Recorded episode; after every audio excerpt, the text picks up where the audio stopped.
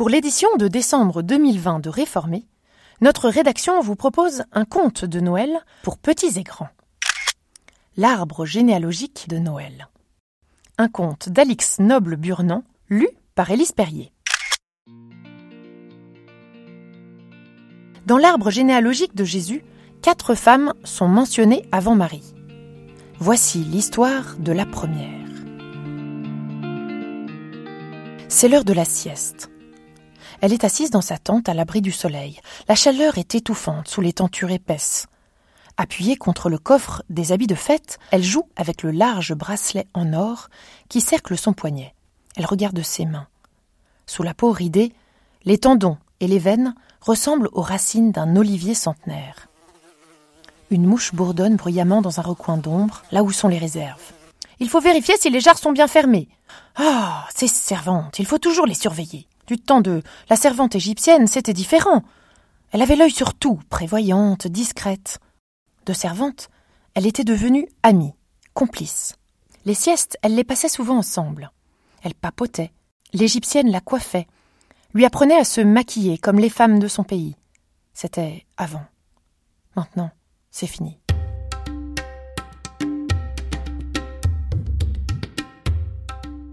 À l'entrée de la tente, appuyée contre l'un des piquets de soutien, son mari somnole. De temps en temps, sa tête tombe sur sa poitrine. Il sursaute alors, relève la tête et redresse son bâton de chef. Elle, ça l'agace. Il devient vieux. Mais il refuse de l'admettre.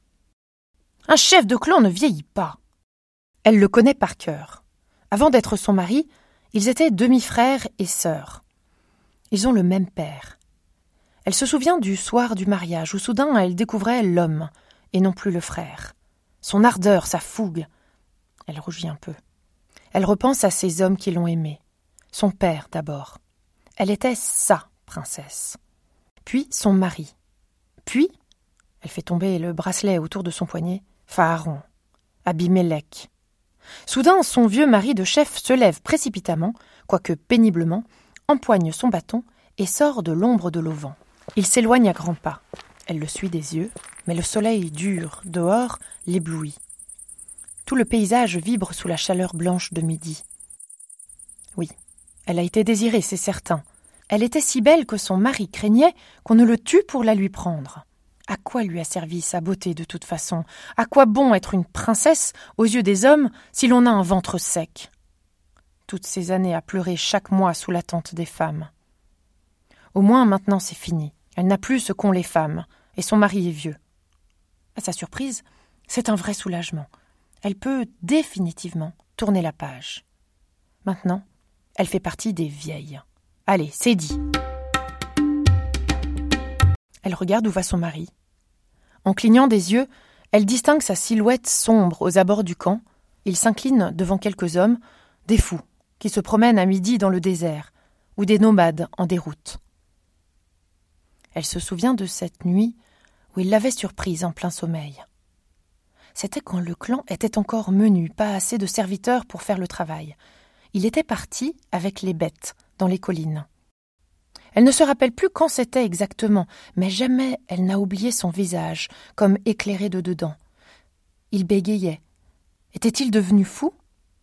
Elle n'avait pas compris d'abord ce qu'il racontait, la nuit, les étoiles, les grains de sable. Il avait dit que la voix lui avait parlé, qu'il serait père d'une multitude. Il l'avait serré contre lui, sa puissance cette nuit-là. Il était reparti avant l'aube. Elle l'avait cru. Après tout, leur père faisait commerce d'idoles, c'était de notoriété publique. Qu'un dieu parle à son mari n'avait donc rien de bien étonnant, encore moins pour leur prédire une famille nombreuse. Pourtant, le mois suivant, elle avait dû aller sous la tente des femmes. Cela l'avait désemparée un peu, mais ce serait pour la prochaine fois. Du mois suivant au mois suivant, d'année en année, de potions en tisane, de racines en jeûne prolongé, de prières en sacrifice, de sanglots, en petits marchés avec les idoles, rien n'y avait fait.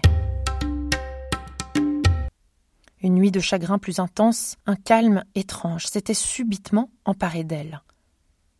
Elle s'était souvenue des mots de son mari. Le Dieu avait dit qu'il serait père d'une multitude, Mais il n'avait pas dit avec qui. Ce n'était pas forcément avec elle.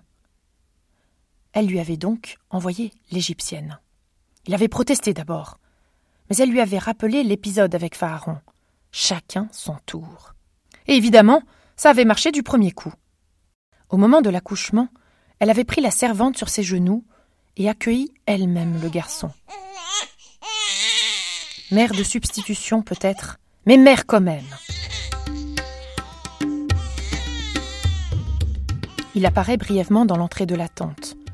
Les hommes sont là, sous les arbres. Il faut des galettes. Il ressort, en courant, donne des ordres, réveille les servantes, appelle son fils. Le camp s'ébroue, un chevreau belle. Elle appelle une servante. L'Égyptienne passe devant la tente, sans un coup d'œil pour sa maîtresse. Celle-là. Depuis qu'elle est mère d'un fils, elle se croit tout permis. Elle exhibe avec ostentation le bracelet que lui a donné son maître. Elle soupire en levant les yeux au ciel aux moindres demandes de sa maîtresse. Elle s'estime supérieure. Elle a donné un fils au maître. La vieille femme grommelle de rage. Elle les fera toutes seules, ces galettes. Le camp se rendort après avoir été sorti de sa sieste. Le temps s'assoupit. Il fait si chaud. Le fils de l'Égyptienne fait griller la viande que l'on va servir aux visiteurs.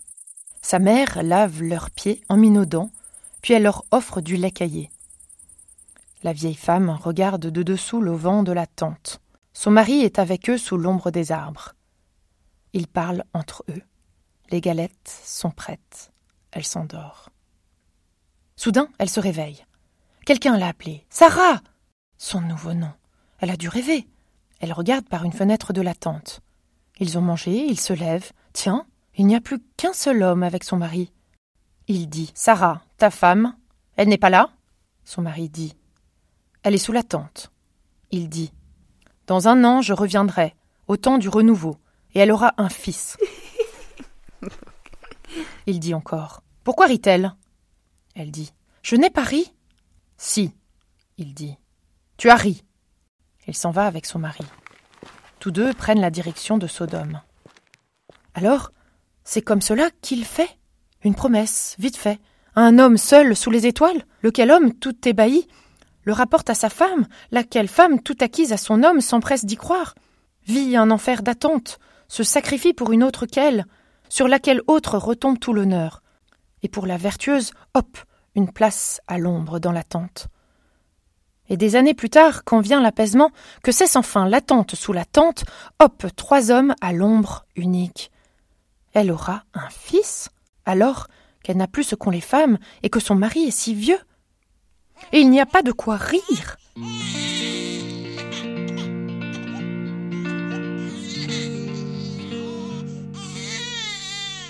Voilà Sarai, ma princesse, devenue Sarah, princesse possédée par d'autres, séchée par les années, loyable jusqu'à l'os à la parole adressée à son mari, pleine de l'évidence, terrifiée par la force de la voix. Voilà Sarah, une vieille femme, qui tremble de tout son corps sous la toile de la tente, dans l'ombre étouffante. Son corps sait. Elle a entendu la voix, l'appelée par son nom. Elle a peur. Plus tard, elle pleurera dans les bras de son Abraham. Un an plus tard, au temps du renouveau, il verra, s'il revient, mais son temps n'est pas le nôtre, une vieille princesse tenir dans ses bras un tout petit paquet de vie. La première étoile, le premier grain de sable. Abraham, son père, a crié son nom, Isaac. Elle a ri devant tout le clan.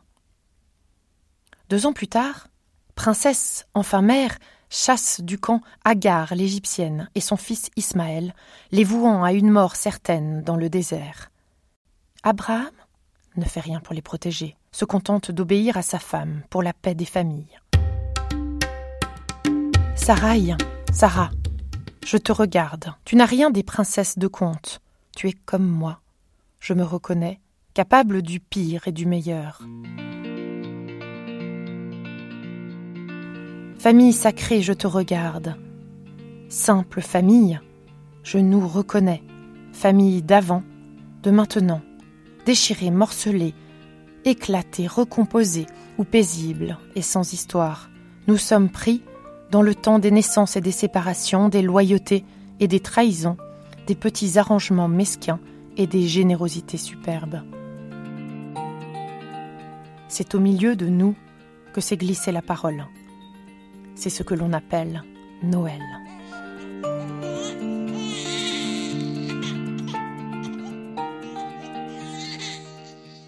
Un conte d'Alix Noble-Burnand, produit par le journal Réformé, lu et monté par Élise Perrier.